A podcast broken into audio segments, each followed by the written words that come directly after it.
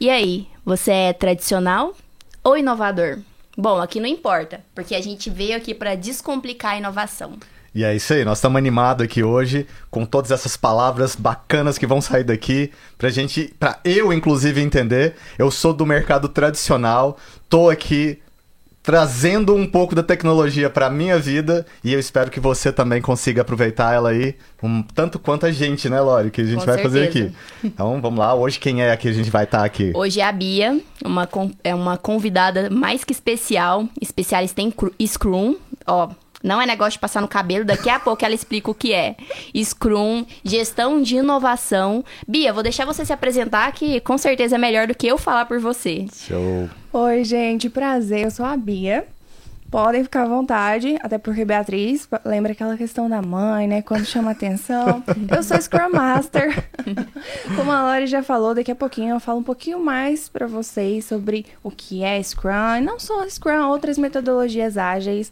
Eu sou engenheira de produção por formação, especialista em gestão de projetos inovadores. Já estou aí com várias startups, mas também com algumas multinacionais já bem conhecidas aí no mercado. Vai ser um prazer estar aqui hoje com vocês. Caramba, que show! eu já me perdi ali no Scrum, né? mas deixa eu te falar, assim, ó, antes da gente começar, me fala um pouco de você, onde que você veio, quando que começou a tecnologia na sua vida? Isso já é assim da sua família? Você é a ovelha negra que saiu ali e lançou isso? Como que foi isso pra você? Sim, eu sou a ovelha tech da família. ovelha tech, boa, boa. Exatamente. E minha família é de, de profissões mais formais, assim. Minha irmã é publicitária, meu pai é administrador, minha mãe também atua com farmácias, então é sempre ali em mercados mais tradicionais. E aí eu me desvirtuei um pouquinho ali da galera. Me formei em engenharia de produção porque eu sempre fui encantada justamente com a questão que as indústrias trazem de inovações, de coisas que são diferentes do que a gente já vê no dia a dia normal. E dentro de indústrias eu comecei a lidar com meus projetos sempre puxando para uma vertente ali de tecnologia. Eu falei, gente, a tecnologia me puxa. Parece que é onde eu fico mais à vontade e consigo desenvolver com muito mais facilidade. Eu falei, é com a tecnologia que eu tenho que estar. E me inquietei desde então. Meus projetos de, desde estágio lá atrás já foi realmente para inovar. E aí mudei realmente, fiz a transição de indústrias para empresas envolvidas com tecnologia e realmente já com startups. então, desde lá eu venho trabalhando com startups, desde a fase inicial ali da ideação, construir um mínimo produto viável para ele ser lançado no mercado, até o momento que ele vai aí para o mercado realmente para voar. Incrível, incrível. Não, fantástico. Agora, é, nessa jornada aí, com certeza teve aquele caso especial, aquele case de sucesso. É, eu queria que você falasse um pouquinho sobre isso. Nossa, com certeza. Engraçado que tá ali no meu coração, desde quando eu era estagiária. Engraçado porque, como, como gerente de projetos, como Scrum Master, eu lidei com outros projetos já bem grandiosos, mas eu acho que aquele primeiro, aquele que dá aquele estalo pra você, a gente guarda com, com um pouquinho mais de carinho. Eu era estagiária e recebi um, um projeto para implementar uma plataforma para fazer gestão das atividades da- dos operadores em linhas de produção. Então, eu era estagiária de linha de produção mesmo. Então, tá ali várias linhas produzindo é, coisas que vão para a mesa do consumidor brasileiro e até outros que não são brasileiros também. Então, eu- já tinha aquele carinho de pensar, nossa, você tá no almoço de domingo das famílias e tudo mais.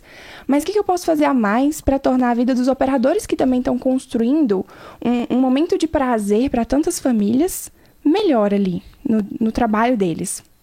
E aí, o meu gestor me deixou realmente implementar essa plataforma para a gente parar de usar.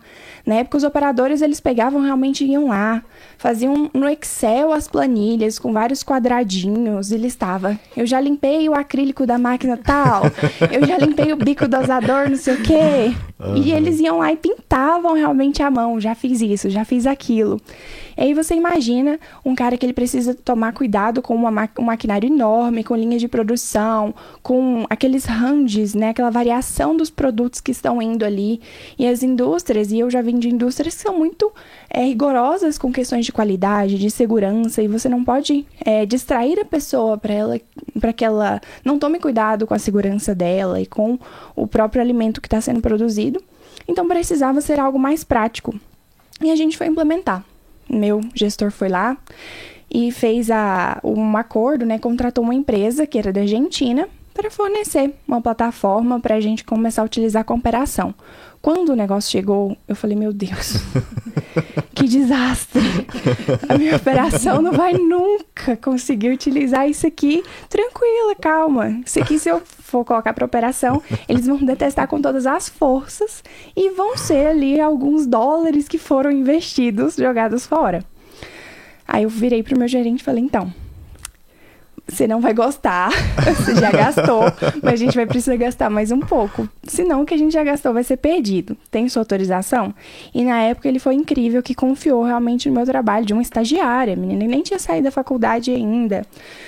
E aí fui lá, fui alterando a plataforma junto com a equipe da Argentina. Meu gestor falou: quer que eu traga, né, alguém de lá da equipe para poder atuar mais junto a você? E eu pouco vida louca, falei, não, faço sozinha. Nossa senhora, eu dormia e acordava, inclusive durante o sonho, eu sonhava com aquele negócio. eu trabalhava até sonhando, pensando como fazer melhor, como mudar, como que o pessoal vai gostar e tudo mais para ter a maior aderência. No final das contas, é, trabalhei bastante com o pessoal de lá, aprendi a falar espanhol na marra, uhum. foi o jeito, saía ali um portonhol, pra gente, no final das contas, demos nosso jeito. A plataforma foi toda, totalmente modificada para o estilo de trabalho do brasileiro, porque você tem que pensar também no seu público. O pessoal na Argentina utilizava e era ótimo e dava tudo certo, porque era a forma do argentino trabalhar. Aqui pra gente, a gente trabalhava de uma outra maneira. Por mais que nós sejamos também latinos, a gente tem o nosso modelo de trabalho, a gente está numa região diferente e tudo mais. A, a nossa modo de pensar e de agir é diferente. Então eu precisava pensar qual que é o meu público-alvo. Então, alterei essa plataforma toda para que realmente tivesse essa aderência do meu público, dos meus usuários, para que eles conseguissem utilizar. E claro, também pensei naquele momento inicial. E agora, como que eu vou fazer aquele onboarding ali, aquela iniciação do usuário na legal, minha plataforma? Legal. Fui lá e fiz todo um treinamento realmente assim do ABC criei, viraram várias apostilas que foram para as linhas de produção.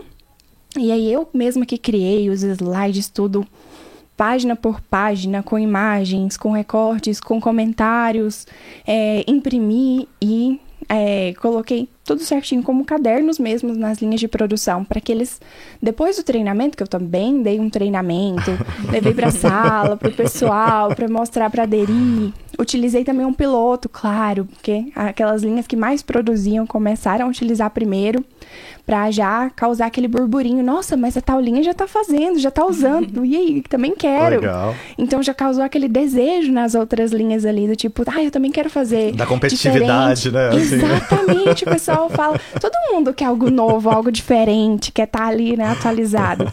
Então o pessoal já causou aquele desejo e quando eu trouxe para todo mundo, realmente foi um sucesso e todo mundo aderiu e começaram a trazer sugestões também, do tipo, ah, acho que a gente podia ter tal coisa e tudo mais. E de algo que era só para manufatura, todos os outros departamentos começaram a querer alguma ferramenta dentro da plataforma também. Então foi a manufatura, depois foi a manutenção, treinamento de pessoas, e nisso foi ganhando uma grandeza que outras fábricas também passaram a conhecer. E falaram: peraí, a gente está sabendo que o pessoal da Argentina já usa, mas que chegou aqui, tem uma versão diferente e tudo mais, e outras fábricas do país começaram a usar também. E assim, realmente notou-se resultados até para gestão, porque imagina você que é um gerente de manufatura, que você precisa viajar às vezes para conhecer o jeito que uma outra fábrica trabalha e aí você não faz ideia do que está acontecendo nas, nas, nas, linhas de produção, a não ser que você liga para o seu coordenador, para o seu analista, para todo mundo.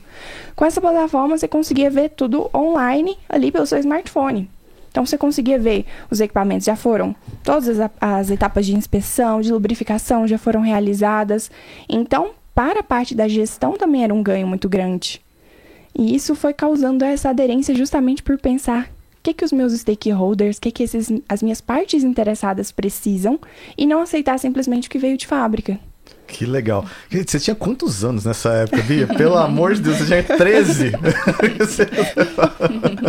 Olha, eu acho que eu devia ter uns 23 na época. Caramba, puxa vida. E assim, é, a história é incrível, é bacana, é legal. Agora sim, eu queria saber, porque a gente sabe que tem pessoas que têm aversão à mudança. E dentro de uma empresa, principalmente assim, quando você trabalha com muita gente, tem aqueles que são votos contra, independentemente se aquilo vai facilitar a vida e tudo. Então eu queria saber, assim, como que você viu, quando que foi, assim, o, o estalo para entender que aquela tecnologia nova pegou e disruptou a cabeça das pessoas para falar assim, ó, aderimos à tecnologia nova. Quando que é isso que acontece dentro de uma empresa grande?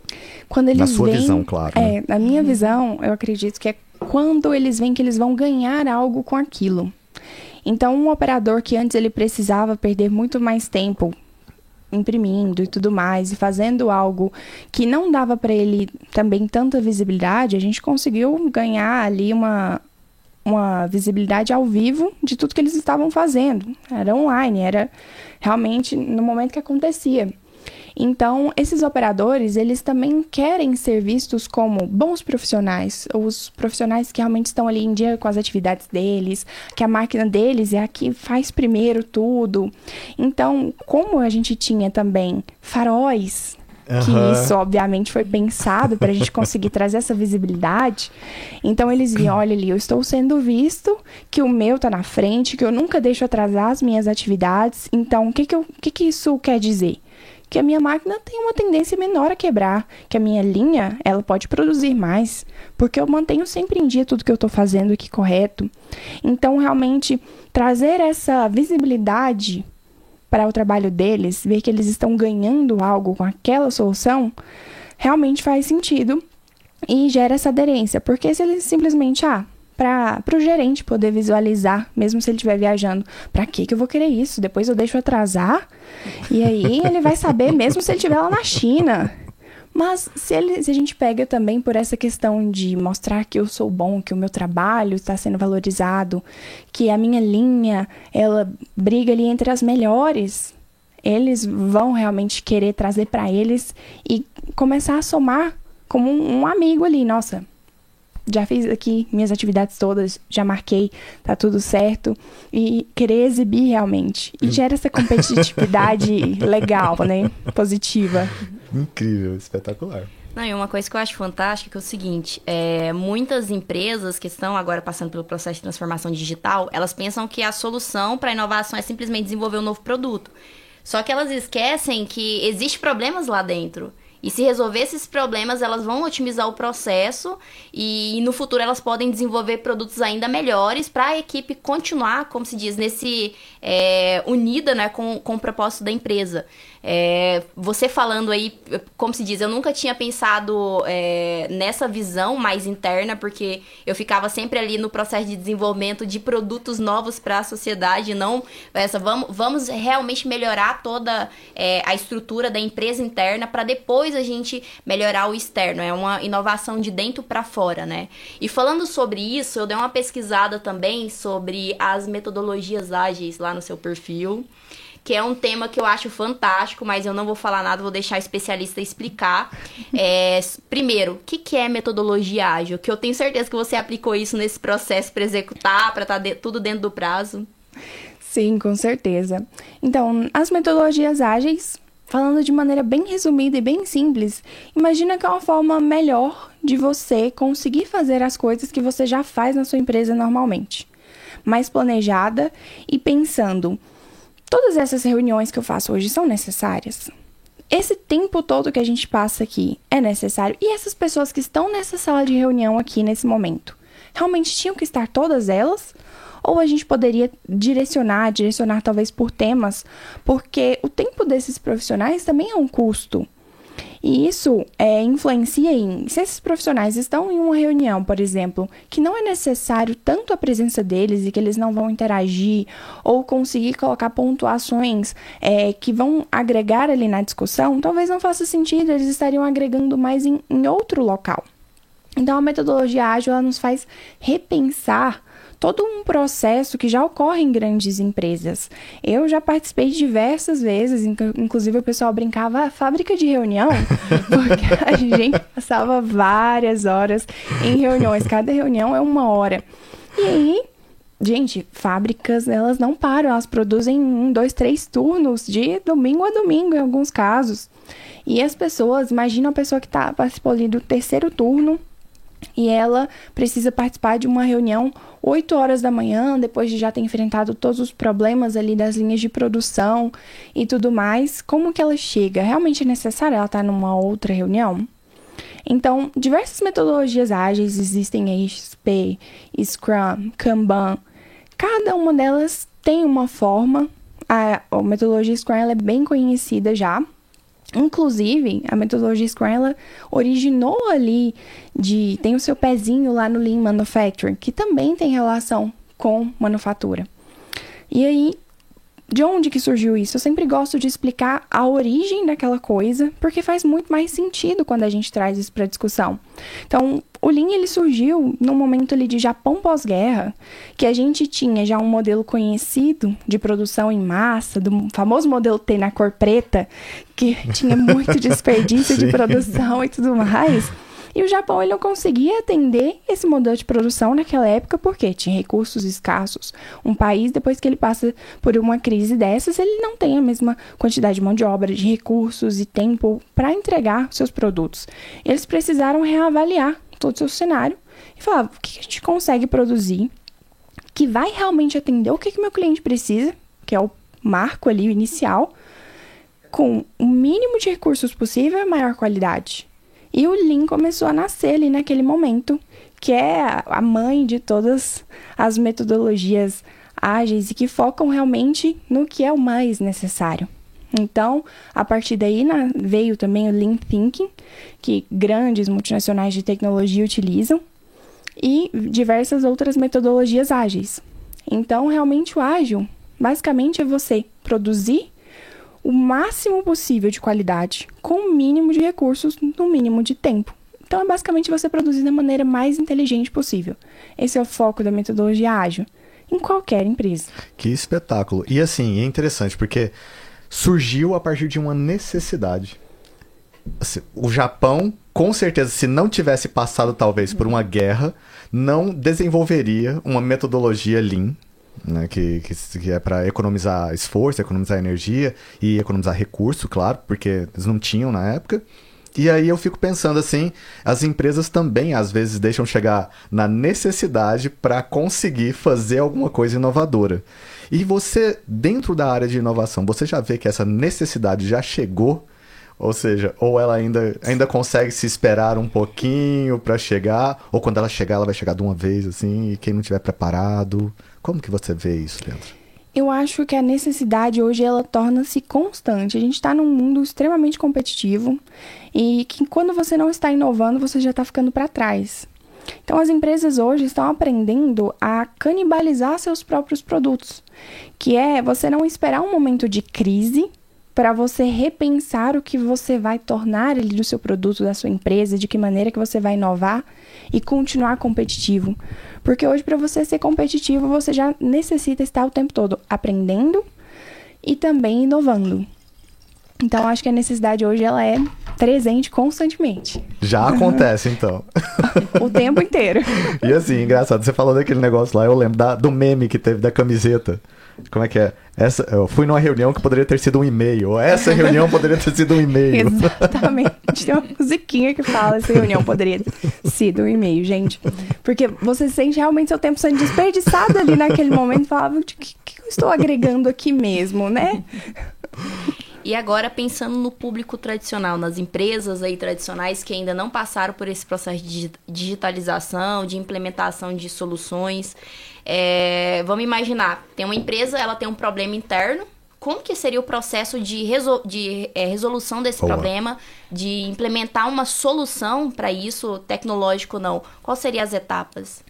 Então, seja qualquer que seja a empresa, seja ela produtora de algum bem, seja de algum serviço, é realmente focar no seu propósito ali. O que, que eu estou me propondo a entregar como empresa? O que, que eu trago de valor para o meu cliente? Todo o resto é preciso eh, avaliar. Isso é um processo que é necessário para que eu entregue algum valor ou é um processo que pode ser eliminado de alguma maneira? E isso seja implementando inovações ou realmente mudando ali, modificando a maneira de executar o propósito da empresa. Então, você consegue, seja num salão de beleza, que você tem ali processos que são manuais, que depende de um profissional e que pelo menos até hoje a gente não tem, pelo menos no Brasil, tantos robozinhos para fazerem esse serviço. De que maneira que eu consigo otimizar o trabalho daquele é, profissional que também cause uma boa experiência no meu cliente, porque afinal de contas, você não está pegando ali um objeto inanimado para cortar o cabelo. Você precisa causar ali uma sensação gostosa, fazer com que a pessoa retorne. Uhum. Seja para ela mesma, seja para trazer familiares. E você consegue avaliar esse processo e atacando os pontos que são desnecessários para a gente tirar do nosso caminho e focar, claro. Então, o meu cabeleireiro ele também precisa fazer agendamentos de, de horários com os clientes. Será que eu não poderia colocar isso um outro profissional mais focado, que teria mais relação, mais administrativo, talvez, e esse meu profissional ficar livre para fazer aquilo que ele faz de melhor? Porque no final das contas a gente realmente contrata profissionais porque a gente precisa daquele trabalho e porque a gente acredita que ele é o melhor que a gente é, confia para colocar ele naquela posição. Então, é realmente deixar o profissional para que ele seja livre e execute aquelas funções dele. E claro, isso você já vai melhorando todo o resto do processo. Em qualquer qualquer empresa, seja ela produtor, então se for numa linha de produção, a gente vai avaliar como que a gente consegue inovar nesse modelo aqui de produção. E claro, tá perto das pessoas que executam as atividades. Tem cases famosíssimos de empresas que foram lá, ah, vamos aqui pegar nessa linha de produção de creme dental e a gente não quer que a gente embale caixas que estão sem o tubo. Como que a gente faz? E foram lá engenheiros e técnicos e tudo mais e bolaram toda uma engenharia para conseguir, com balanças e tudo mais, tirar as caixas que estão sem tubo de creme dental da linha e elas não serem, não chegarem ali nos mercados e tudo mais. Perguntado a um operador ele falou: por que, que vocês não colocaram um ventilador aqui? que ele simplesmente sopraria para fora. Então você precisa também estar perto das pessoas que estão ali no dia a dia. Elas são as especialistas naquele processo e vão conseguir Perfeito. estar perto de você para realmente ver como inovar mais fácil, como que eu consigo é, otimizar isso daqui porque a pessoa tá ali o tempo todo no trabalho dela. Ela tá vendo realmente tudo que tá acontecendo o tempo inteiro. E nisso a pessoa consegue ir já bolando. Às vezes, num momento ela tá em casa e pensa: nossa, mas eu poderia fazer tal coisa. O banho é um dos ótimos momentos. Já tive diversas ideias. Você tá ali tomando banho e fala: nossa, mas não podia fazer assim? Espetacular. É assim, eu fico pensando que, que em relação a muita gente hoje, muitos profissionais, eles têm boa vontade, mas são imperitos, porque às vezes estão executando muitas funções simultâneas, sendo que uma delas eles seriam muito bons, assim, eles seriam incríveis naquela função, mas por estarem executando 20 outras, eles se tornam medianos em todas elas. Isso acontece também, não acontece? Com certeza. E assim, eu vejo que talvez esse esse profissional que você falou assim, que seria aquele da ideia, esse é o inovador fora da caixa daqueles que estão executando ali. Tem muito desses inovadores dentro das empresas tradicionais, você vê, e assim, falta uma abertura, ou você vê que às vezes a maioria não quer nem inovar porque não quer nem pensar naquilo? Depende. Você tem cenários que você tem inovadores realmente espalhados ali. E isso vai desde um que pensa numa forma diferente de fazer uma planilha, que você precisa dar cliques a menos, até em processos de produção. E a empresa, o comportamento ali da gestão é mandatório em como que isso vai seguir. Porque se você tem um gestor que na primeira ideia que você traz, ele abraça e fala: Nossa, que legal, vamos fazer. E ele realmente vê aquilo acontecer, porque não adianta só o tapinha nas costas e nada mudar. então, realmente, as coisas precisam gerar uma mudança.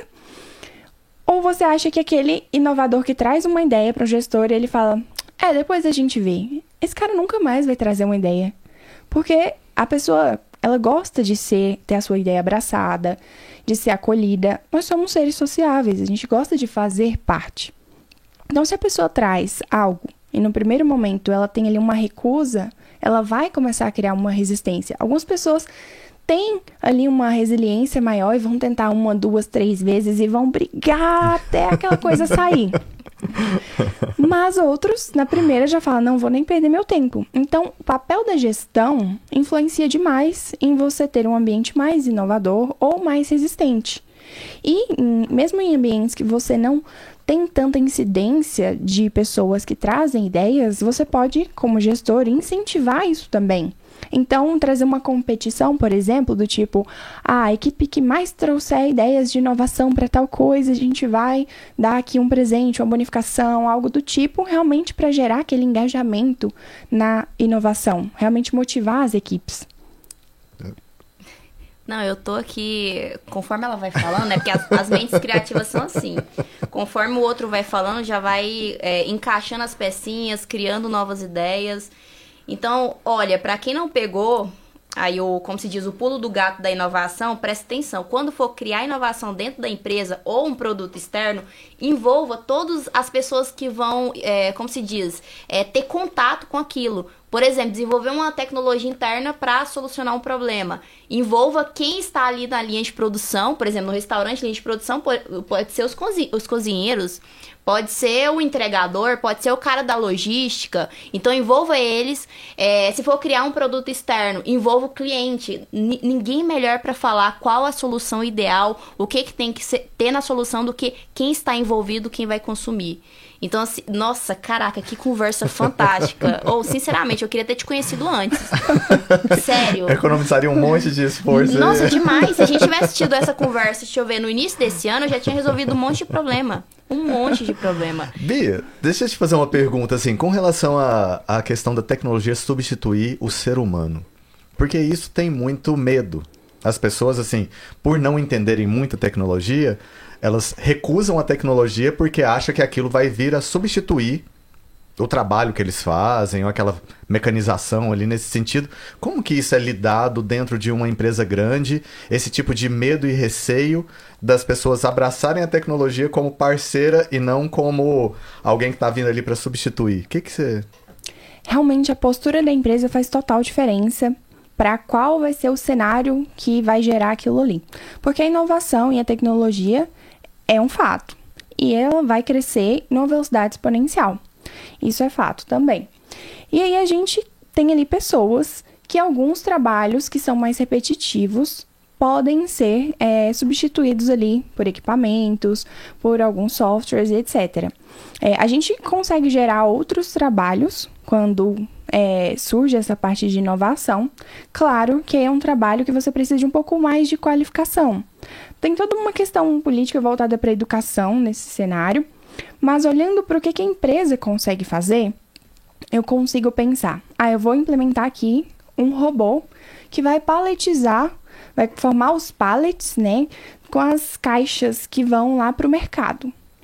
É, tinha oito pessoas que faziam esses pallets e agora eu vou substituir por dois robôs.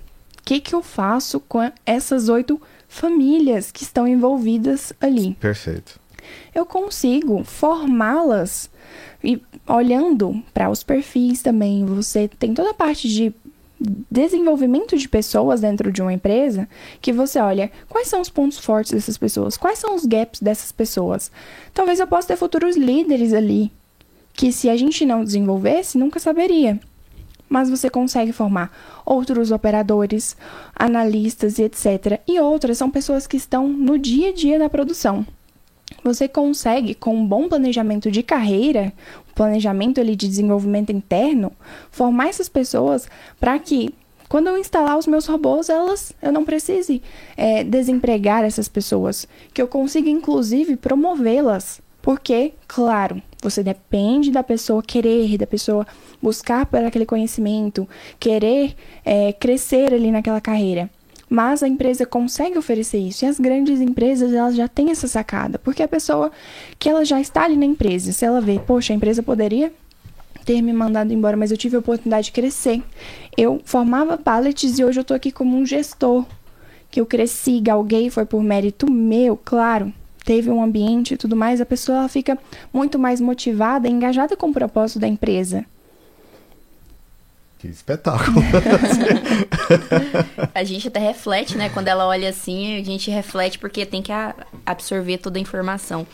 É, ainda pensando sobre metodologias ágeis, que é um tema que eu sou apaixonada, eu fico pensando, tem um questionamento. Como aplicar em empresas é, de pequeno e médio porte tradicional? Boa. Eu acho que as empresas de pequeno e médio porte, em alguns pontos, podem ser até mais fáceis do que grandes empresas. Porque você tem.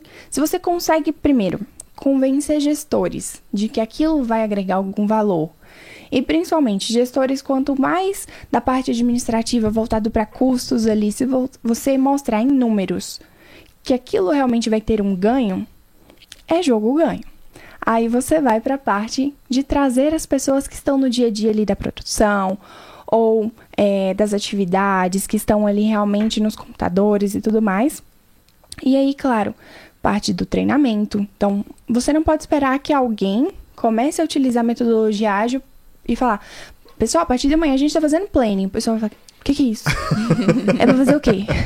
É o quê? Você entendeu o que aquela menina falou? então você precisa começar. Vai ter um monte de demissão no outro dia, assim, porque você ou tem que sair daqui porque eu não sei o que, que tá acontecendo. Exatamente, justamente esse medo do novo, do que eu não sei o que, que é. As pessoas, quando elas vão, elas vão enfrentar algo que elas não conhecem, elas têm aquele medo, aquele temor, e já começa a pensar justamente em diversos cenários, inclusive de sair. Então você precisa realmente treinamento é uma base ali para qualquer coisa que você vai iniciar numa empresa. Então eu preciso trazer essa galera, preciso realmente ter esse investimento num tempo ali de qualidade para ter essa conversa, falar, olha pessoal, a gente vai começar a ter ritos, cerimônias. O que, que é isso? Vai ser um tempo que a gente vai reservar ali para algumas reuniões e cada uma dessas reuniões, elas têm um propósito. No planning, a gente vai planejar tudo que a gente vai fazer nos próximos 15 dias. Então, é uma reunião realmente de planejamento. Mas pensa que vai ser um planejamento um pouco mais rápido. Por quê? A gente já vai trazer as coisas mais mastigadas.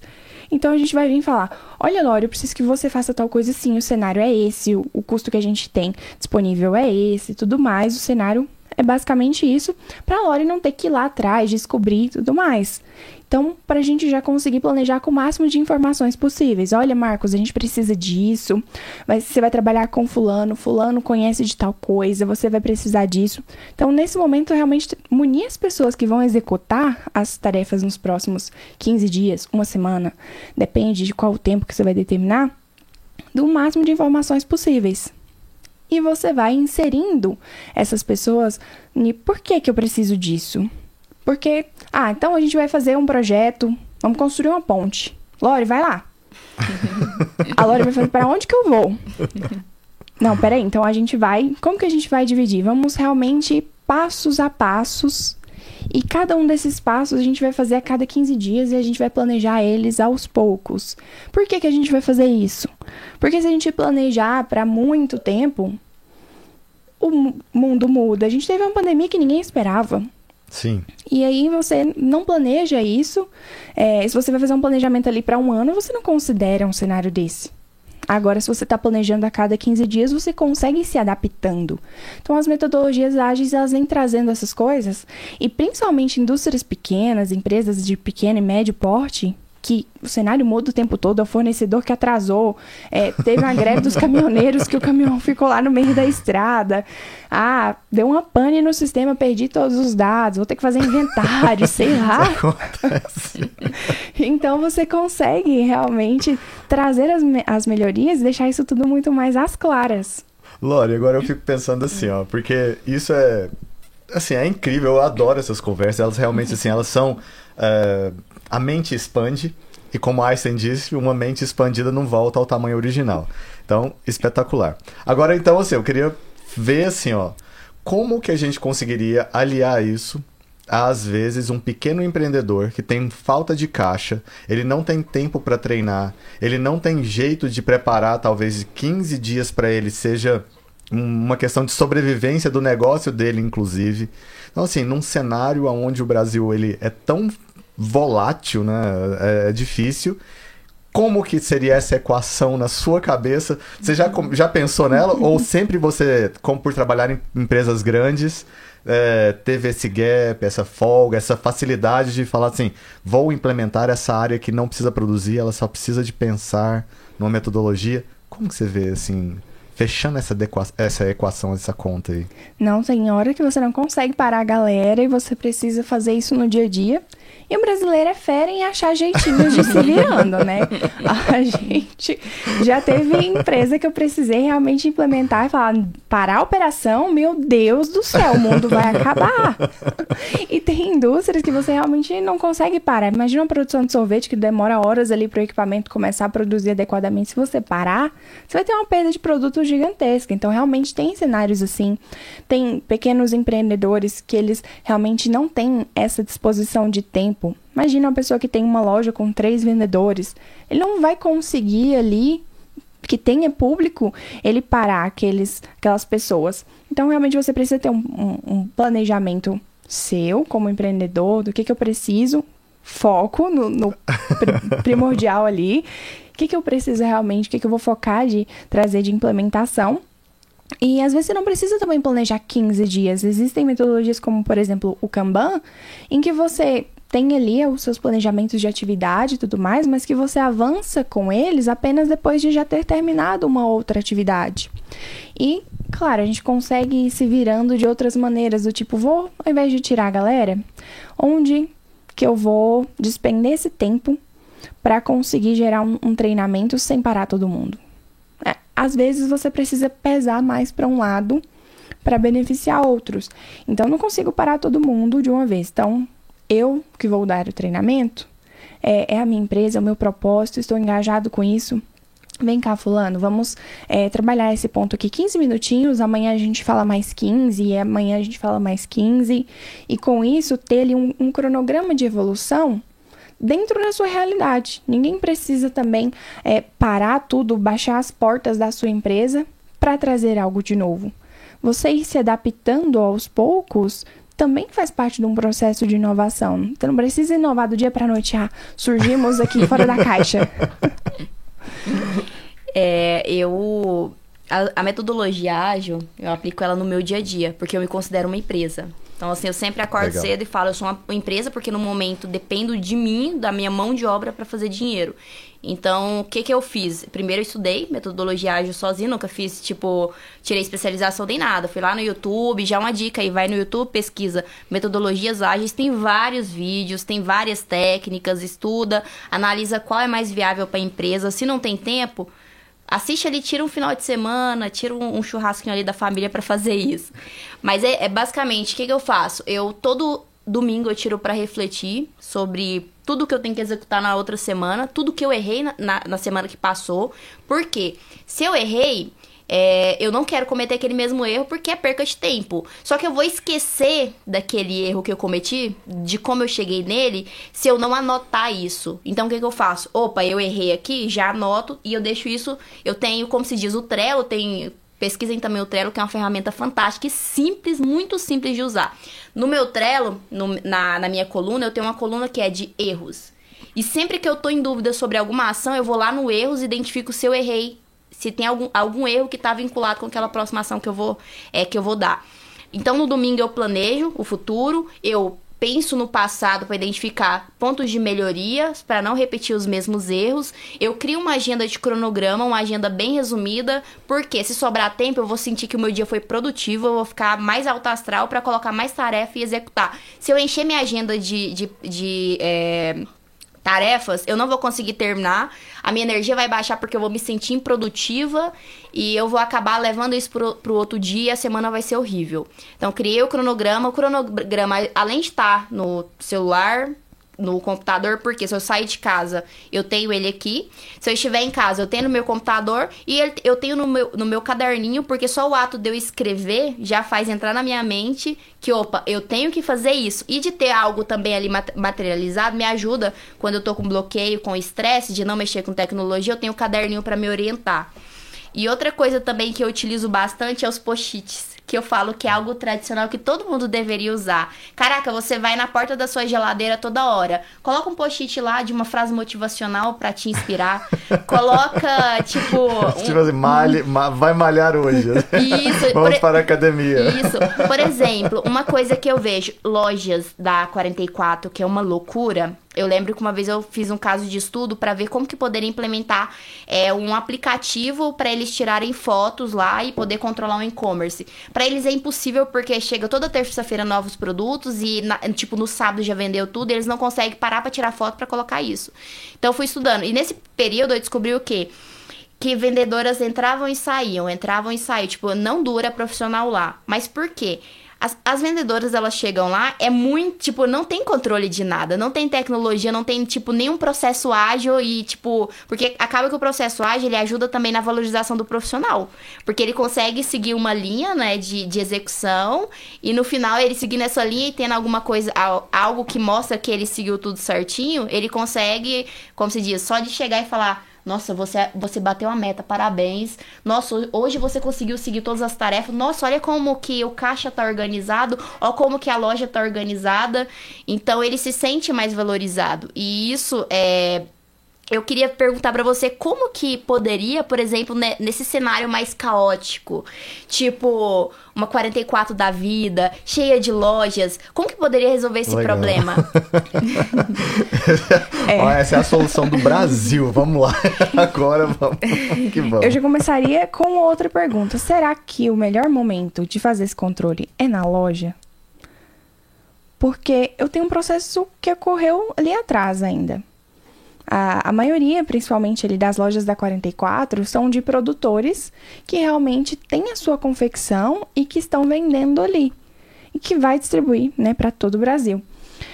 Num cenário ali, de, no ambiente que vai liberar para as lojas, eles fazem as divisões porque eles sabem, essa peça vende mais aqui nas lojas da 44, essa peça às vezes vende mais, eles podem ter lojas em outras regiões, até no interior de Goiás, por exemplo. Então, você já tem esse controle dessa divisão do tipo, o meu perfil gosta mais de é, calça skinny. Então, vou mandar mais calça skinny aqui para as lojas de Goiânia, para o interior já vai ser mais essas calças pantalona, não sei você consegue já ter um controle a partir dali para você não onerar a sua vendedora, justamente com o que a gente falou de questões que não vão agregar valor ali para o trabalho dela. O que, que ela precisa ter? Ela precisa ser uma boa vendedora realmente. Ela precisa ter olho no olho com o cliente, ela precisa realmente saber dos pontos fortes daquela peça, do porquê que a peça dela é melhor do que das outras lojas. Realmente trazer ali o propósito daquela empresa e não em tem cinco calça jeans, já vendeu três, aí saiu duas, cadê onde foi parar a outra peça? Então... Por que, que essa vem sem o botão? Eu não sei. Exatamente. Então, um controle lá atrás, quando você já tá realmente, eu já sei que eu tenho que produzir mil calças, eu já sei que eu tenho que mandar 500 para uma loja, 500 para outra. Por que, que eu já não tenho esse controle lá atrás para realmente deixar a pessoa que eu contratei para vender para vender? É assim, é especializar a função. Talvez isso tenha a ver com metodologia americana também. Eu entendo que lá cada pessoa tem uma função específica e ai da pessoa fazer uma outra função que não tem nada a ver com aquilo, porque ela pode ser processada. Então ela vai muito por medo, mas eles conseguiram fazer essa linha de produção de serviço, tanto é que o McDonald's saiu de lá, né? Sim, não poderia ter saído talvez de um outro lugar que não seja lá, porque lá é onde as pessoas falam assim: "Eu fui contratado para fazer isso daqui. É isso que eu vou fazer." 500 vezes. Os chineses fazem a mesma coisa, só que numa velocidade 30 vezes mais do que o americano. Mas é exatamente a mesma linha de produção que eles entenderam que é o que gira o mundo. E é assim, não é? Assim, é você pegar a pessoa certa para fazer aquele pedacinho do processo ali e aquilo construir uma cadeia produtiva né, em, em, em larga escala, vamos dizer. É sim, isso. Sim, e você avaliar o que mais faz sentido para aquele perfil de profissional. Então, para um vendedor que precisa dialogar muito bem, convencer as pessoas, ser um influenciador ali da sua marca, faz sentido ele ficar preso a números e não uma pessoa que está lá no processo, focada em números, focada realmente em quantidade, em tipo e tudo mais. Essa pessoa se ater a isso e a pessoa que está ali para realmente ser uma influenciadora, fazer o que ela veio ser contratada a fazer? Nossa, Bia, e agora assim, Bia e Lori, porque assim, vocês duas são. Deus me livre. Eu tô assim, eu tô falando, nossa. Assim, é impossível competir, porque não existe mais competição de um analógico com tecnologia. Assim, é, eu tenho que aprender com vocês. Mas assim, ó, tem como que tá vindo essa geração aí? Essa geração muito, você tá encontrando sinergia nas pessoas que da, da sua geração ou não é todo mundo que tem esse, esse tipo de mindset, assim, vamos falar de, de mentalidade voltada? Como que você vê o jovem que está inserido no processo do mercado de trabalho hoje? Você encontra muitos pares, assim, eh, sinérgicos de, de mentalidade? Eu posso perguntar para vocês duas, né? Porque vocês duas são Vou deixar ela contar a realidade Pera. dela, eu contar a minha. Tá, a show. gente acaba que quando a gente trabalha com tecnologia, a gente acaba lidando com pessoas que já são ali um pouco mais semelhantes da gente, que realmente está focada em quero mudar o mundo, quero realmente salvar o planeta. Então essa galera que tá vindo agora, a gente acaba realmente se unindo. Tem pessoas com mindsets diferentes e tudo mais e a gente acaba convivendo. Às vezes na mesma empresa também acontece. Mas é engraçado que, inclusive, em empresas de tecnologia, a gente tem diversas gerações trabalhando juntas. A gente está num momento que tem pessoas que começaram a trabalhar com tecnologia lá antigamente, que nem existiam as linguagens que existem hoje, e pessoas que estão vindo para a tecnologia porque falam. O futuro é aqui e vamos. E a galera que nunca mexeu com computador tá querendo aprender, isso é incrível. E realmente a gente está sempre aberto e quer aprender, vamos junto e tudo mais. Mas tem pessoas ainda presos a, não, eu sempre fiz daquela forma, ainda vou insistir aqui. Mas eu acredito que a gente que está hoje trabalhando com tecnologia, a gente olha muito para realmente agregar e o que, que a gente pode fazer juntos? E, e realmente aquela questão de. Parece é, realmente frasezinhas feitas de juntos venceremos, mas a gente realmente precisa cada vez mais de mais pessoas juntos para somar, para construir. Pegou essa no Canvas, eu tenho certeza. As melhores frases. Exatamente. mas vai faltar mão de obra, então hoje a gente está muito mais num vamos pegar na mão e vamos realmente enfrentar os problemas e fazer acontecer basta os outros quererem, mas ainda realmente existem pessoas que estão mais resistentes, que têm esse mindset mais fixo ali. E, claro, essas pessoas podem ou não, uma hora ou outra, virar ali essa moeda para preciso me movimentar, seja por uma força externa, por necessidade, Sim, tá. ou seja por vontade. Mas é dificilmente as pessoas que estão hoje pensando da mesma maneira vão chegar daqui 10 anos pensando da mesma maneira. Quanto ao meu caso, é, bom, as minhas amigas, elas são totalmente tradicionais ainda. Eu, tipo, são todas da antiga e não tem nenhuma que foi pro lado de tecnologia. For, foram todas para áreas tradicionais. Só você que é a ovelha tech. Só, eu sou a ovelha tech e até, em, em, alguns momentos, de, desculpem amigas, mas em algum momento fica chato para mim. Por quê? Eu não posso sentar e conversar sobre tecnologia porque elas agem chato. E é só eu ali. Então o que, que eu tenho? Eu tenho que sentar beber para entrar na realidade. E é isso. E quanto ao lado profissional, é, como eu venho do tradicional, tipo, até 2020 eu só trabalhava com empresas tradicionais. E por que, que eu me destacava? Porque eu já tinha mente inovadora e eu tava constantemente inovando no ambiente que eu vivia. Isso acabava o quê? Dando, é, como se diz, a escadinha pro sucesso dentro da empresa, a minha, ela era um pouco menor por causa disso. E essas empresas tradicionais, elas continuaram, é, tipo, eu sempre tive uma relação muito boa com, com clientes, com empresas que eu trabalhei, elas continuaram sendo, sendo meu contato. Em um momento eu trabalhei para elas, em outro momento elas voltaram como clientes. É, hoje, a maioria dos meus seguidores são empresas tradicionais, então, tipo, no decorrer do dia eu converso com 80% tradicional, 20% inovador. Então é basicamente isso. As pessoas me seguem porque elas querem ver pessoas inovadoras lá. Por isso que eu, que eu vou me conectando. Elas querem comparti é, compartilhamento de informações e tudo mais. E eu acho isso interessante porque porque eu gosto de ver o tradicional passando por essa curva, é, aliás, por essa reta de inovação, né? Não é nem uma reta, é, seria uma reta meia que, que curvadinha, dependendo do grau, do tamanho da empresa, ela pode, é, como se diz, ser mais longa, ser menor. Mas essas empresas, elas entram em contatos e falam, Lori, eu tô com esse problema assim, assim, assim, como que eu posso resolver? Eu chego e falo, conecta com esse profissional, você precisa dessa área, você precisa disso, você precisa dessa solução. E eu acho isso bacana. Eu prefiro muito mais do que trabalhar numa empresa 100% inovadora, porque lá já existe um processo, lá não existe muitos problemas, e eu gosto de problemas. E é isso. Sabe, uma vez eu vi, eu não sei como é que chama essa curva, mas era como se fosse assim, ó. Você tá aqui, é, é uhum. como se fosse a inovação para um lado uhum. e o tempo para o outro, ou a perspectiva Alguma coisa nesse sentido. E aí você tem assim, ó, uma curva de onde você quer o processo. Uhum. Mas quando você inicia, o negócio começa com uma decepção. Então, assim, é uma frustração até chegar no ponto de disrupção, que é uhum. é, que é onde encontra a curva da inovação. Tem um, um nome pra isso, acho que É o seis... Golden, Golden, será que não é o Golden Sickler? É, é, inglês, não, é alguma coisa, é, com certeza é uma palavra americana, porque é brasileiro. Acho que talvez seja um pouco mais difícil, não que assim, que pode ser até que tenha sido um brasileiro. Foi livro? Lá, não, eu vi foi numa palestra.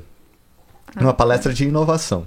Mas enfim, eu, eu entendo que a maioria das empresas param na decepção. Porque uhum. quando a gente começa a fazer algo tecnológico, a primeiro momento é frustração que a gente entende, porque as pessoas deixam de produzir daquela forma que estavam produzindo rotineiramente para aprenderem uma nova forma de produzir. E nesse aprender diminui o processo de produção, né? Produtividade. Uhum. Talvez sejam aí que a maioria barre. Uhum. E aí, falando sobre isso, eu assim, ó, eu tenho uns tipos de pensamento que eu falo assim, gente do céu, se a gente não inovar, vão vir outros mercados para dentro do Brasil e que vão assim engolir o Brasil, porque hoje a gente a competitividade ela não é mais local. Antigamente você abria uma panificadora aqui, você estava competindo com as panificadoras do bairro. Hoje você abre alguma coisa, você compete com a panificadora que está lá em Israel. Como que a gente assim consegue acelerar talvez um processo de inovação dentro de uma mentalidade que a gente entende que às vezes é um pouco menos disruptiva no momento de hoje. Você, você com... já pensou? você consegue ser inovador fazendo um pão francês. É possível você inovar de qualquer forma. As pessoas elas atrelam muito inovação com algo realmente disruptivo, fora da caixa, é fazer o um novo Facebook. Uhum. Então, mas inovação não necessariamente é isso. A gente consegue inovar fazendo algo realmente diferente, porque inovação é realmente você fazer algo diferente do que já já está ali de maneira comum. Primeiro, a gente precisa entender que inovação é um investimento como qualquer outro, então vai ter essa curva de decepção ali no início. As pessoas acham que inovação é realmente você botar o dinheiro lá e vai multiplicar. Ganha na loteria, né? Assim, Exatamente, é um investimento como outro qualquer. Marketing, é, até muito tempo atrás era visto dessa forma também, que você investir em propaganda e tudo mais era um gasto. Só que hoje já é muito mais conhecido e notório que você tem um investimento que vai gerar lucros ali, você pode calcular o esperado com a tecnologia da mesma forma. E você ser competitivo, primeiro, como que a minha padaria do bairro vai ser competitiva mesmo sendo de Israel, por exemplo? E é possível, você consegue assinar, ter serviços de assinatura de pães que vem de São Paulo, aqui em Goiânia e tudo mais. Mas como que eu, como empreendedor local, consigo ser competitivo mesmo tendo gente do mundo inteiro brigando comigo? Primeiro, olhar realmente internamente. Quais são os meus pontos fortes? O que que eu faço de melhor que os outros não fazem? Às vezes vai ser, ah, o meu pãozinho francês é melhor do que o de 10 quilômetros aqui de raio o fulano de lá que está a 20 quilômetros também tem um ótimo e é super competitivo. Mas como que eu consigo é, gerar engajamento das pessoas que estão aqui próximos a mim, fazer com que elas se tornem multiplicadores da minha marca, da minha empresa, para que eu também seja competitivo e cresça de maneira sustentável ali. Então é realmente olhar para os seus pontos fortes e, e realmente trabalhar em cima deles vão ter outras empresas que vão fazer coisas semelhantes. Isso é fato. Hoje a gente está realmente num ambiente extremamente competitivo. Mas você ofertar é, algo que é aquilo que você se propõe a fazer da melhor maneira já é meio caminho andado. E aí você consegue, como um bom empreendedor, traçar outras estratégias de as pessoas elas têm talvez dificuldade de crédito para contratação. Como que eu consigo facilitar?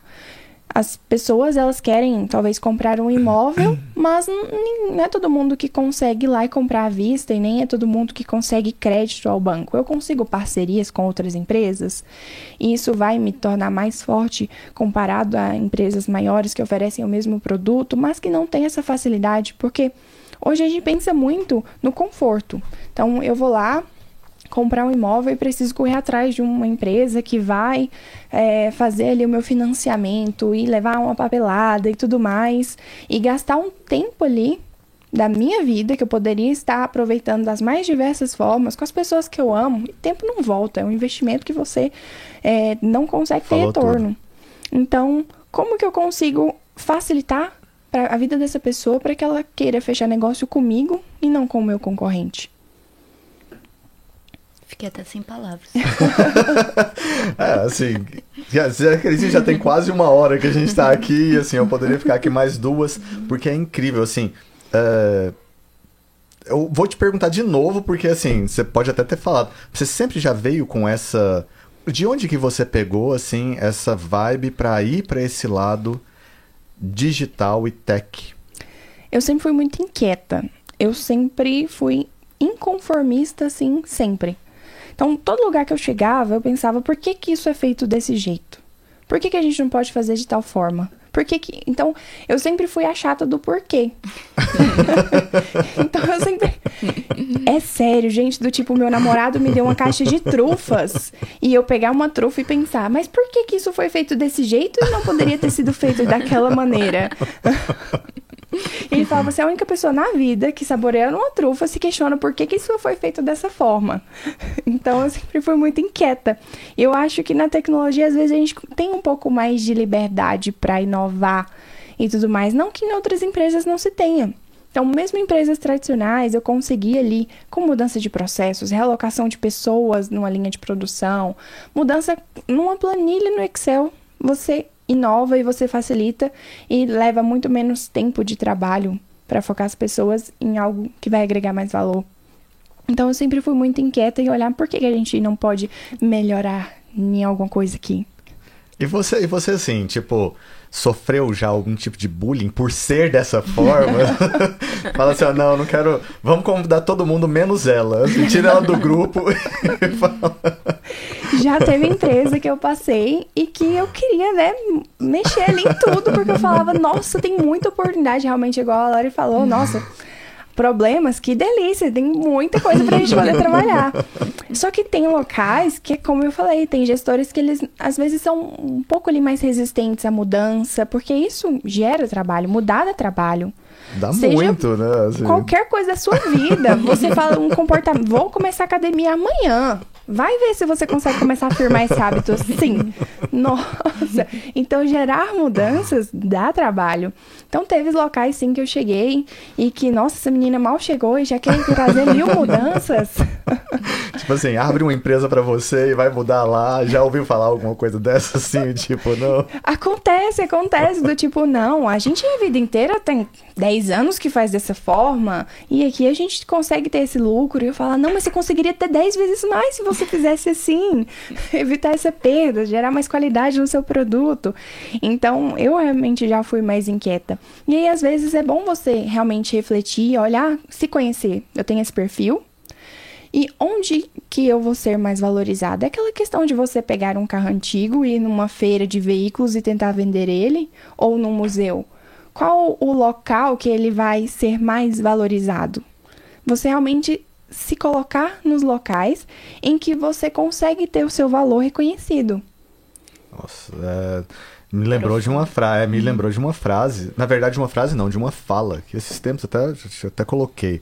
Fala assim, ó, que esteja em lugares onde os olhos das pessoas brilhem quando te veem, assim, né? E a segunda era ir lento é, é, é, é, é, o mesmo, é mais rápido do que ir rápido às vezes. E o topo de uma montanha é a base da próxima. Então, assim, continue uhum. escalando, né? me lembrou isso, me fez refletir bastante. Bacana, meu, que, que incrível essa. Que conteúdo, essa, foi essa um- nossa uma aula. convidada foi incrível, incrível. Obrigada. Não, foi gente. uma aula. Quando terminar a gravação, eu vou assistir novamente, fazer as anotações. Eu já tive uma ideia de uns três produtos aqui. Com certeza. Ó, quem, quem tiver assistindo aqui, que quiser aí, ó, é, fechar uma parceria, a gente vai desenvolver os produtos que ela deu dica aqui, de soluções.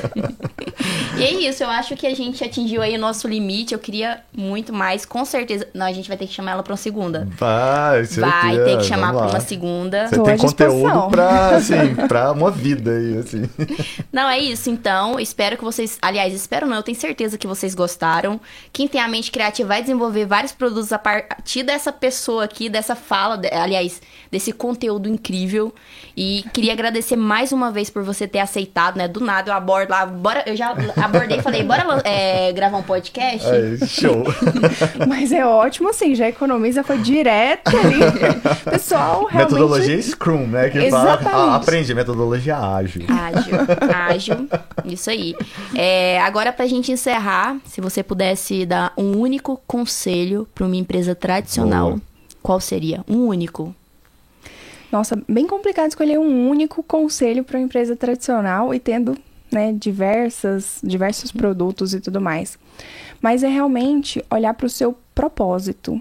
O que você quer como empresa e não simplesmente, ah, eu quero entregar aqui um produto de qualidade, eu quero oferecer um serviço que é referência, mas de maneira muito maior. O que, que você tem para agregar para toda a sociedade? O que, que você quer deixar de legado? O que, que é o império que você quer construir ali. Então, focar realmente nesse propósito e ter realmente um propósito maior. Que, que realmente agregue e envolva outras pessoas. Essas pessoas, com certeza, abraçarão seu propósito, porque uma empresa que é simplesmente um CNPJ, ela vai ter diversos funcionários que vão passar por ali e simplesmente esquecerão que passaram por lá. Agora, uma empresa que realmente se propõe a trazer algo, ela é muito mais do que um CNPJ. Você tem orgulho de carregar no peito aquela marca e trazer isso na sua história, porque isso é muito maior do que uma carteira assinada por um período. Você está fazendo parte da vida de uma pessoa por um tempo ali, que é imensurável. Então, realmente, focar no seu propósito. Poxa. Fantástico. Ó, gratidão, Bia. Gratidão por você estar aqui com a gente. Gratidão por você compartilhar tanto conhecimento bacana. Gratidão a vocês por estarem, assim, ouvindo aqui também junto. Com certeza, aquele conceito da mente que expande não volta ao tamanho original. A mente foi expandida aqui, certamente, por quem teve, colocou atenção para ouvir. Foi muito bacana. Obrigado, gratidão mais uma vez. Eu que agradeço, gente. e foi um prazer ter prazer. essa aula aqui. A gente se prazer, fala. gente. Até mais.